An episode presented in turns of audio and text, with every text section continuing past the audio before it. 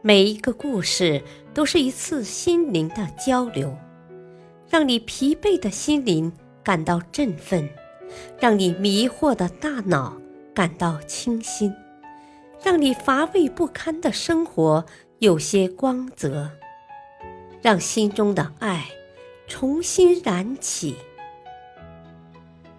欢迎收听《小故事大道理》。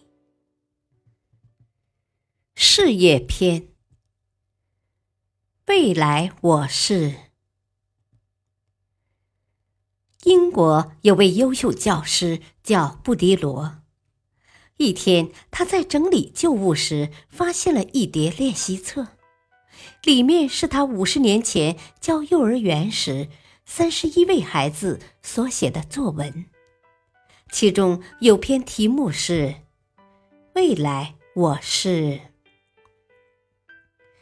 他被孩子们设计自己未来的千奇百怪想法给迷住了。比如，有个叫威廉的小家伙说，他将来是个将军，因为他跌倒了，撞痛了，能忍住不哭，而其他小朋友就不行。有的说他未来是个工程师，因为他拆坏了家里的两个钟。有的说他会是英国首相，因为他喜欢英国历史；有的说他未来应该是海军大臣，因为他爱游泳，会游泳，其他同学不会游泳。最奇特的是一个叫戴维的小盲童。他认为自己将来必定是英国的一位内阁大臣，因为在英国历史上还没有一名盲人进入过内阁。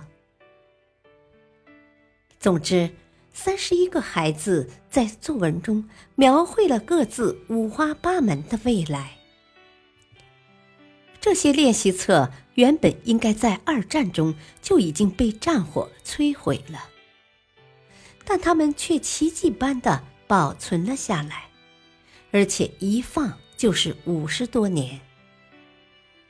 布迪罗老师突然产生一种冲动，把这些本子重新发还到同学们手中，让他们对照一下自己五十年前的梦想。他找到了一家知名报纸，刊发了一则启事。之后，书信纷至沓来，他们中间有政府官员、学者和专家，有商人、企业家，更多的是没有身份的人。他们都忘了儿时的梦想，都表示很想知道当时想的是什么，很想得到自己的作文本。布迪罗老师都一一为他们将作文寄去。最后，布迪罗老师身边只有一册作文本，没人来要。他想，这个叫戴维的人可能已经死了，毕竟过了五十多年，又经过第二次大战的战火，什么事都可能发生。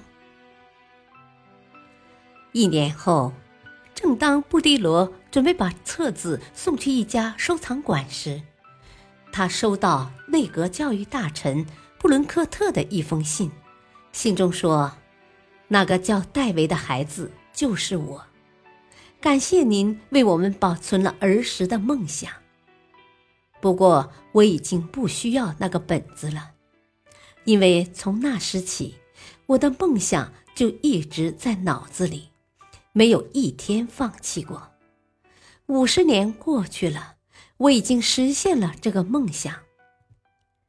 今天，我还想通过这封信告诉其他三十位同学：只要不让年轻时的梦想随岁月飘逝，成功总有一天会出现在你面前。